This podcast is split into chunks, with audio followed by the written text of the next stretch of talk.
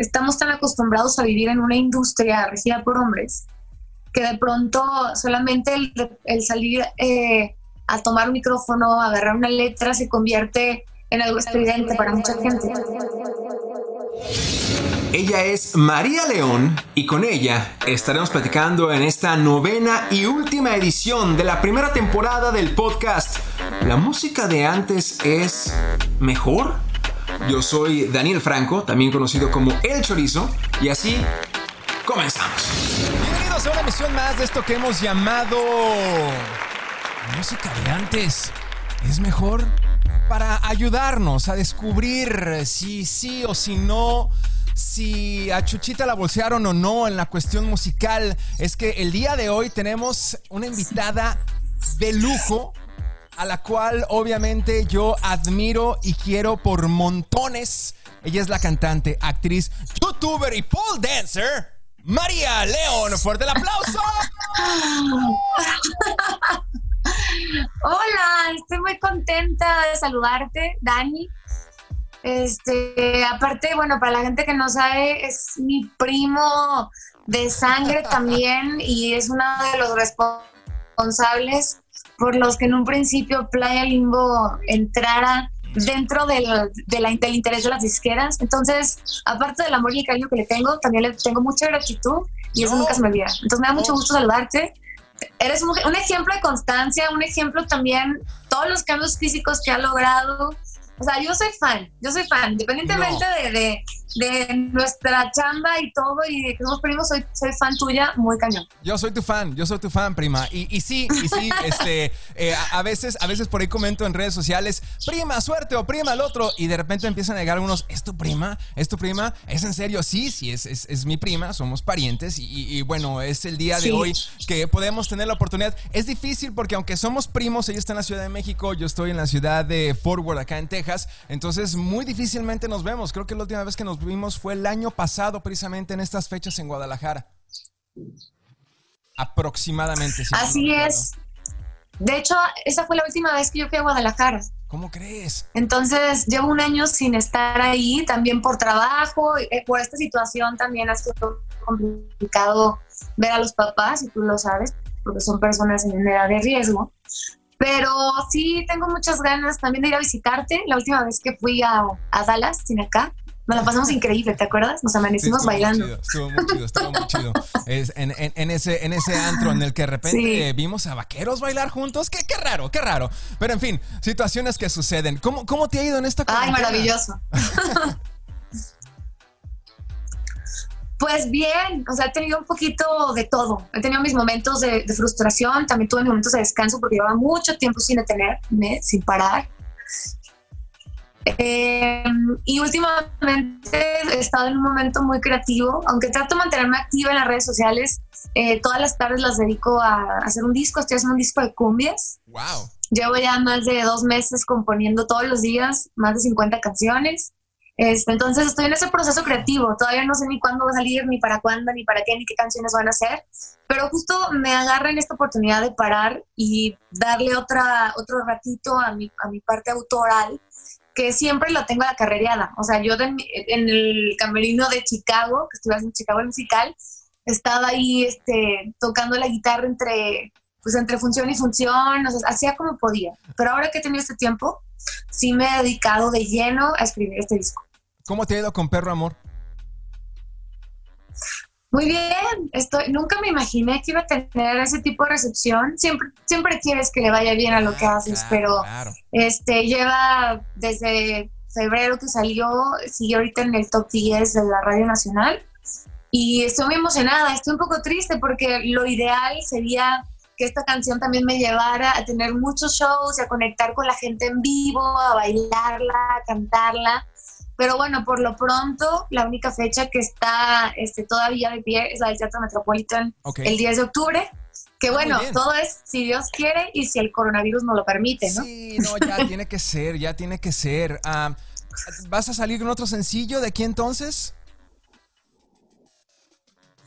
Estamos justo preparando una grabación eh, con un featuring bien padre. Nunca en mi vida había hecho una colaboración con alguien de este género que en cuanto Jerry nos lo permita te voy a contar. Ok. pero está muy padre, está muy interesante, es muy arriesgado, pero pues sabes que yo soy así. Em, estoy feliz, o sea, yo espero que lo que me pidieron es, en cuanto a esto se regularice podamos hacer un videoclip, entonces ya será el tiempo para poderlo lanzar. Pero lo estamos por lo pronto trabajando de manera remota. Ok, bueno, interesante para estar al pendiente entonces y por supuesto estar también eh, eh, pues atentos a lo que sucederá con la fecha del Metropolitan. ¿Regresas a Chicago también?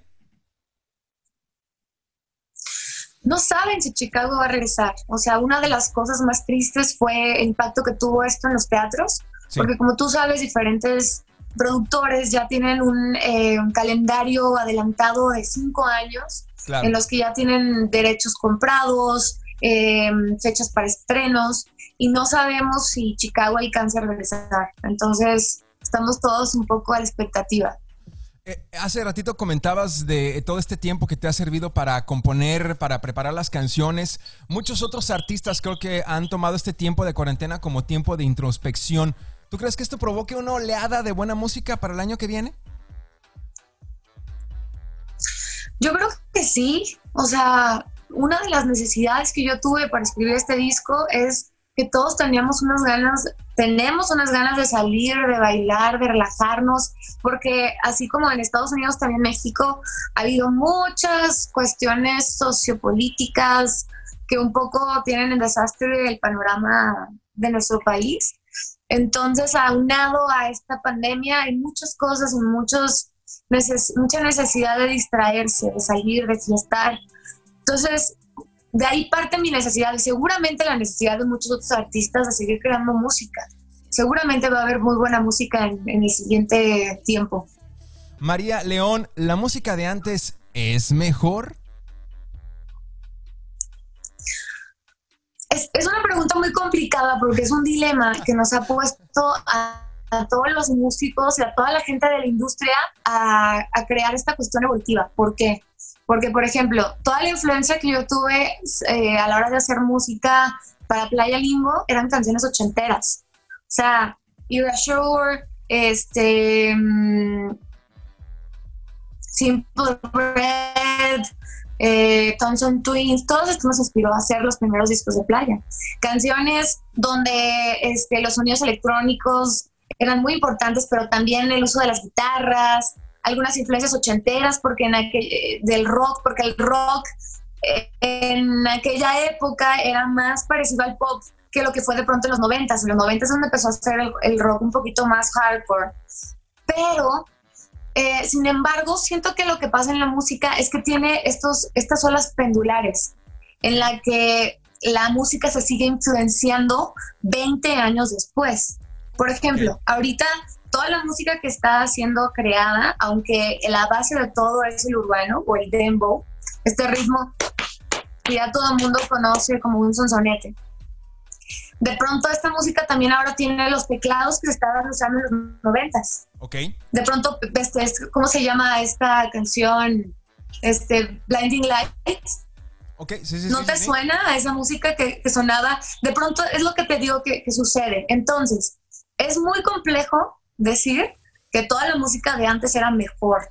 Sí, ahora hay una tendencia, pero en esta tendencia, em, obviamente hay gente que puede hacer la música con una computadora y que puede afinarse, y o sea, existe la posibilidad de que más personas tengan la fortuna de hacer la música que la gente escucha.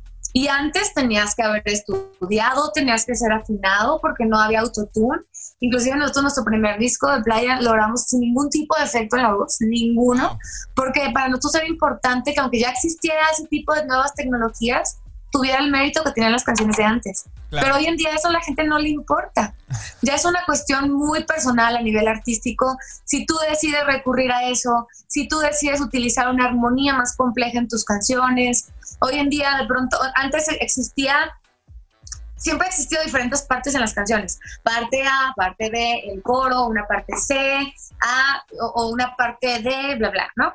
Entonces antes tú te gustaba enriquecer armónicamente las diferentes partes para que fueran distintas y la armonía fuera más compleja y tu música fuera más rica. En eso se, basaba antes la cuestión de la riqueza en, las canciones, que tienen una armonía bonita, que la melodía es una figura bonita, era una cuestión mucho más técnica a nivel musical. Hoy en día casi casi se basa en, ¿me hace bailar o no me hace bailar? ¿No? Ah. O lo que dice me toca o no me toca. Y está bien, son las nuevas tendencias y como músicos nos toca evolucionar. Obviamente existe también esa necesidad particular en la que te gustaría generar algo que a la gente le guste, pero que también satisfaga esa parte tuya como artista. Sobre todo si vienes de una tendencia en la que te tocó escuchar toda la evolución que tuvo la música gracias a las plataformas digitales. La evolución o la devolución, o sea, ya dependerá de cada quien. Pero todavía existe música muy bien hecha, la verdad.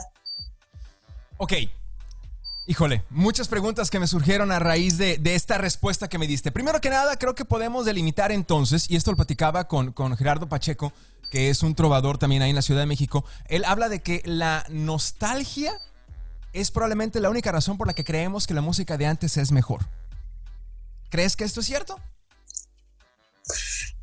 Yo creo que la nostalgia tiene mucho que ver en que te voy a decir por qué. Hoy en día siento que hay mucho menos atención a las cosas, o sea, tiene todo una fecha de caducidad más pronta. Antes una canción te duraba todo el verano y todo el año. Un hit wonder te duraba todo el año sonando. Hoy en día la gente tiene 15 segundos para darle scroll. Entonces las canciones que te acompañaron durante todo un año o que inclusive te dieron una cuestión física, un disco, un CD o un long play, para que tú de pronto lo tuvieras, tenías la necesidad de que ese disco lo escuchabas hasta que se te rayaba. Sí, sí Entonces, esa música que escuchábamos en ese entonces, le dabas y le dabas y le dabas. Hoy en día a lo mejor pones tu Spotify, tu Deezer, tu Apple y le pones este casi casi en sugerencias de la semana y te dan una pasada de rolas, artistas, estilos que no te das abasto. Exacto. No te das abasto porque con lo que te costaba un CD, la mitad de lo que te costaba un CD, te compras la infinidad de música que puedes escuchar en un mes.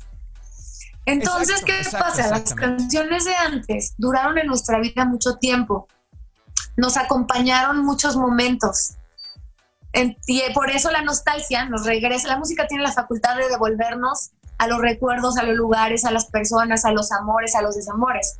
Y esa parte de, esos grupos, canciones, que ahorita está, por ejemplo, no sé, el tour de los noventas, Matute, este, todo este tipo de, de, necesidad de regresar a esa época tiene mucho que ver con eso, con revivir las experiencias que nos dieron esas canciones por tanto tiempo. Ahora, tú hace un momento hablabas respecto de eh, la, influencia ochentera que, tuvieron en, sus momentos eh, Playa y Limbo en, ese primer disco que grabaron. Uh, ¿Podría recomendarle a los artistas, a los, a, los, a las generaciones de hoy, a la música de hoy, perdón, a los, a los, sí, a los muchachos de hoy, a la, generación de hoy, algún, tres artistas, tres artistas que tú digas, ¿sabes qué? Estos tres tienen que escuchar, estos tres tienen que ser parte de su historial eh, musical de su soundtrack de vida? Bueno, si nos vamos a los ochentas, definitivamente Simply Red o este o Erasure a fuerza. Si nos vamos también ya un rollo más noventero, Selena.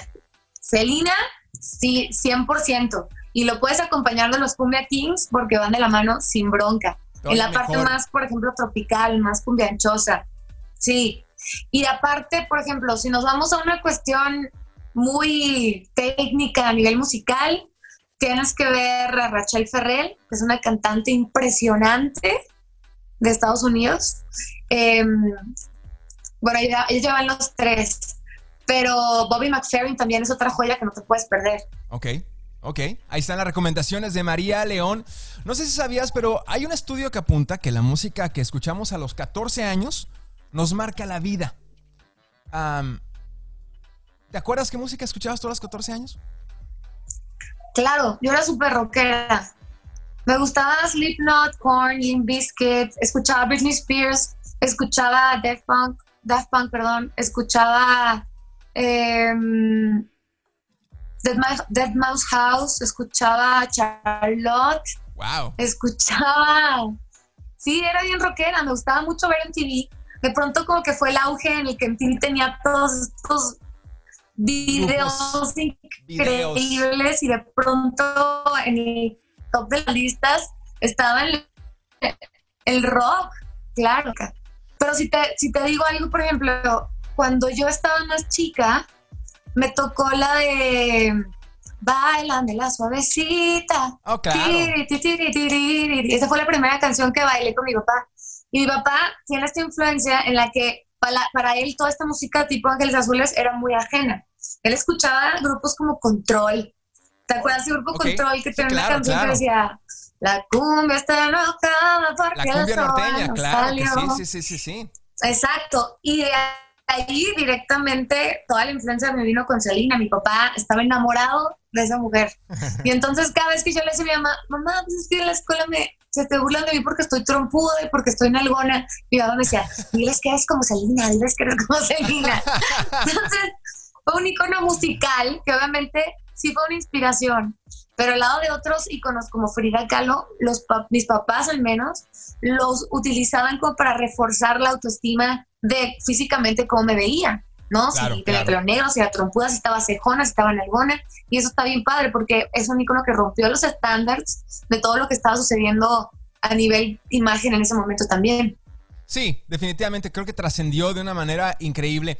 Hace ratito hablabas de la tecnología que hoy en día utilizan muchos artistas nuevos. ¿Tú crees que por tener esta tecnología la tienen más fácil? Sin duda es mucho más fácil, o sea, para todo el mundo. Te puedo decir que Billie Eilish hizo su disco en su casa, no tuvo que salir. Este, su hermano todo lo hizo con programación, es increíble. Pero me acuerdo que antes para grabar un disco, inclusive ahora, o sea, mi último disco que es eh, Inquebrantable, me traje al mariachi Vargas de Tecalitlán y todos se sentaron en un cuarto. Tuve que rentar un estudio para que todos cupieran en ese cuarto y grabarlos al mismo tiempo y luego grabar el arpa por separado y luego subirlos a grabar. O sea, ese disco lo hice con instrumentos naturales. Claro que hay programación, claro que hay efectos y claro que hay este cosas que, que vienen de plugins porque mi productor es un nerd que le encanta eh, estar como al tiro de las cosas nuevas a la para sonar actual. Pero la mayoría de los, exactamente, pero la mayoría de los instrumentos que usaron fueron instrumentos naturales. Entonces, es, fue mucho más complicado, mucho más caro. O sea, imagínate el mariachi de y, o sea, eh, mucho más caro, pero no hay nada todavía a nivel tecnológico que iguale lo que es el sonido natural. Y te estoy hablando que hoy en día ya todo se graba a nivel, a nivel digital. no quiero decirte la gente que todavía está dando la oportunidad de grabar en análogo. Eso ya es incosteable para nadie. Pero está cañón, o sea, dentro de la tecnología a mí todavía, todavía me gusta mantenerlo real. Por, por tenerla más fácil, eh, estos, estos nuevos artistas tienen la obligación de ser más exitosos.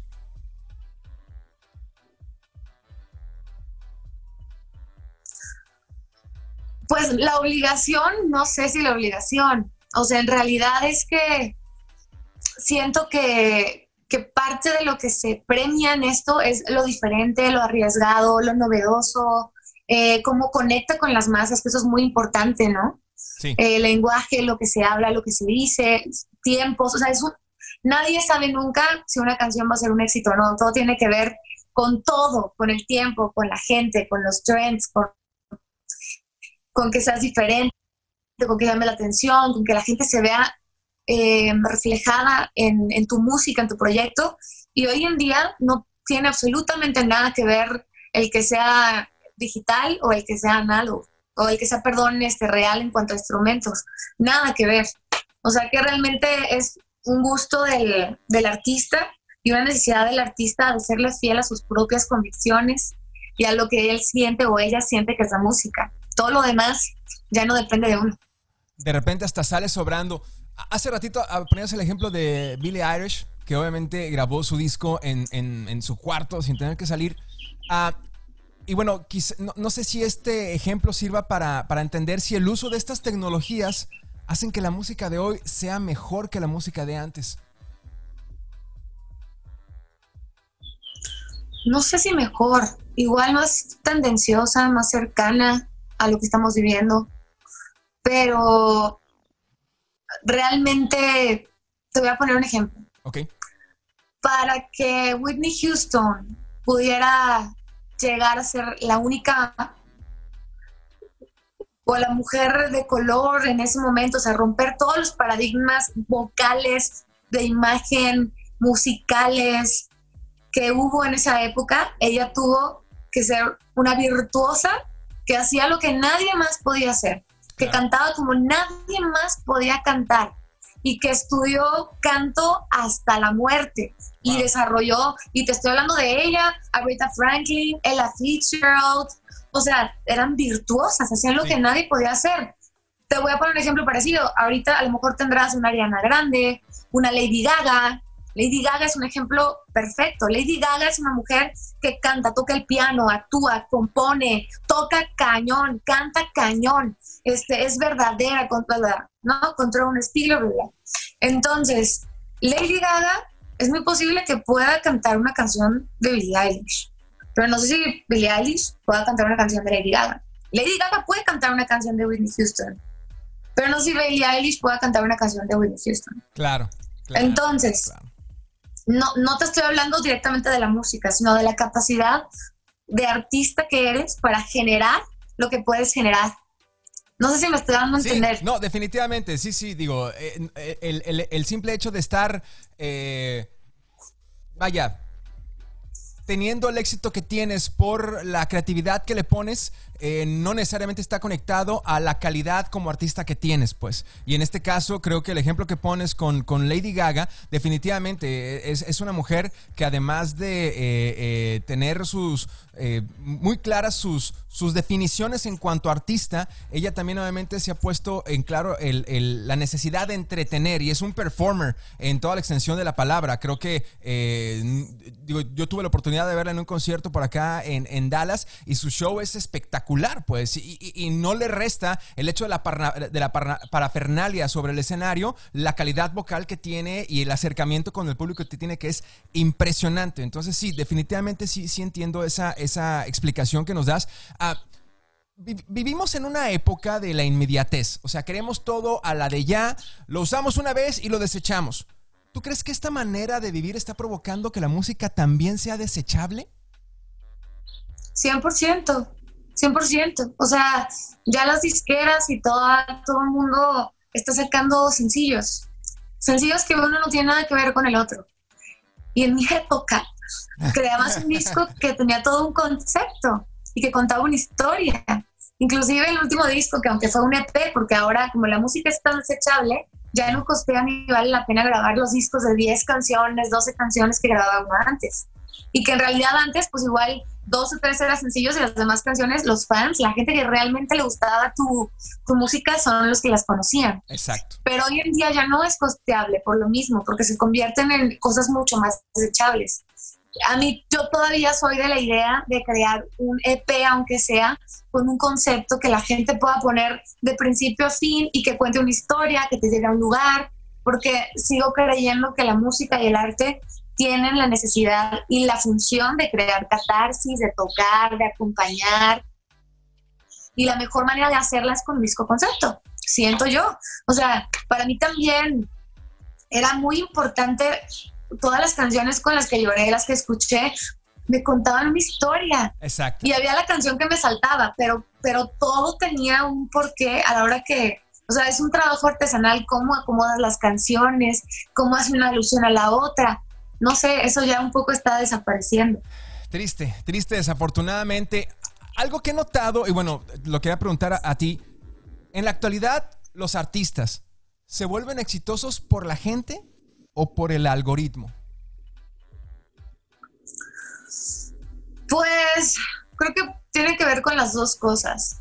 El algoritmo obviamente hoy en día es algo muy importante, ¿no? Pero pero también la gente, o sea, es que es un círculo vicioso porque la gente de pronto no sabe que está sujeta a diferentes algoritmos. Claro. Entonces lo que les aparece, em, el que tú tengas la, capacidad de, aparecerle a alguien, te da ya el 50% de que la gente se enamore o no de tu música.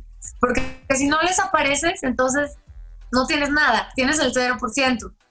Una vez teniendo la opción de aparecer en su, en su, en su trend line o en su timeline, entonces ya dicen, bueno, me gusta o no me gusta. Pero a veces no tienes ni la opción y no depende de ti tampoco. Entonces vuelve un círculo vicioso porque entre más gente tiene la oportunidad de verte y decidir que le gusta, le apareces a muchas más personas. Claro, claro, claro. E, e, entonces, ¿el algoritmo impone la moda? Es muy posible que sí. Y los algoritmos están controlados, obviamente, por personas. Entonces, hay personas que también deciden qué moda va a funcionar ahora o después. Y está bien, o sea, no pasa nada, es parte del, show. Entonces, lo que ha sucedido hoy en día es que empiezan a hacerse colaboraciones con diferentes artistas que a lo mejor tienen, eh, son más favorecidos por el algoritmo y así es como de pronto otros artistas entran al círculo de gente de, estos artistas que ya están eh, posicionados, vamos a llamarles. Claro. Ah, hace un momento, ah, siguiendo esta tendencia, hace un momento hablabas también de eh, lo que es el reggaetón. ¿El reggaetón es el nuevo pop? Yo, híjole, es que, mira, cuando hablamos de pop, hablamos de lo que es popular en el momento porque pop no tiene una definición musical. En aquel momento los Beatles eran pop, hoy en día los Beatles son más rock, son, o sea, no, no, no, no existe realmente algo que te diga, este, esta estructura hace pop algo, algo que es pop es algo que es popular en el momento. Y yo creo que sí. O sea, no sé si me da mucho gusto, pero, pero lo que está sucediendo también hoy en día es que de pronto la música está abandonando un poco el dembow. Está, cuando me refiero al tempo, me refiero al ritmo de reggaetón. Claro, claro, claro. Está abandonándolo un poco y está regresando otra vez a estas baladas nostálgicas, que si bien tienen ahí escondido un poquito el ritmo, como más parecido a lo, al urbano que se hacía anglo, este, ya estamos regresando otra vez a, a melodías mucho más largas. Estoy hablando a lo mejor de los principales exponentes, ¿no? O sea, sí. Em, Sebastián Yatra, Camilo, em, Pedro Capó, este, Maluma, que también ya está haciendo baladas, Ricky Martin, ¿no? Que son estas tendencias circulares dentro del, pop nuevo, que sí tiene sus tintes de urbano, pero que estos artistas se dieron a conocer con el género reggaetón. o sea, un poco entraron al, algoritmo de la música también. Pero ahora también está saliendo un poco y está también regresando el rollo cumbianchero, que también está padre. Exactamente, y creo que, creo que en parte también es, cierta, es continuando con un poquito de la tendencia que también de alguna manera eh, generaron Los Ángeles Azules, como tú mencionabas hace rato. Dos preguntas más antes de dejarte ir, porque sé que tienes el tiempo recortado. Eh, en esta época de corrección moral, ¿todavía es el machismo uno de los grandes problemas de la industria de la música? Sí, yo creo que sí. O sea, igual para mucha gente no es muy claro porque estamos tan acostumbrados a vivir en una industria regida por hombres que de pronto solamente el, salir eh, a tomar un micrófono, agarrar una letra, se convierte en algo estridente para mucha gente. Te voy a poner un ejemplo. Eh, mucha gente empezó a decir que el reggaetón era machista, no misógino. Y lo que yo siento es que se creó esta apertura de lo que se hablaba a nivel sensual, a nivel sexual, a nivel deseo, pero vista, del, o sea, vista desde el punto de vista, vaya la redundancia, de los hombres. ¿Qué pasa si existiéramos más mujeres eh, autoras ¿no? dentro de este género? Donde la mujer decide si quiere estar arriba, cómo le gusta, con quién le gusta, y crea esta descripción gráfica que sucede en el urbano de los hombres, pero desde el punto de vista femenino. Entonces a lo mejor se podría crear este balance, porque realmente la tendencia no es maltratar a las mujeres a través de las canciones, es exponer un punto sexual que está bien, ¿no?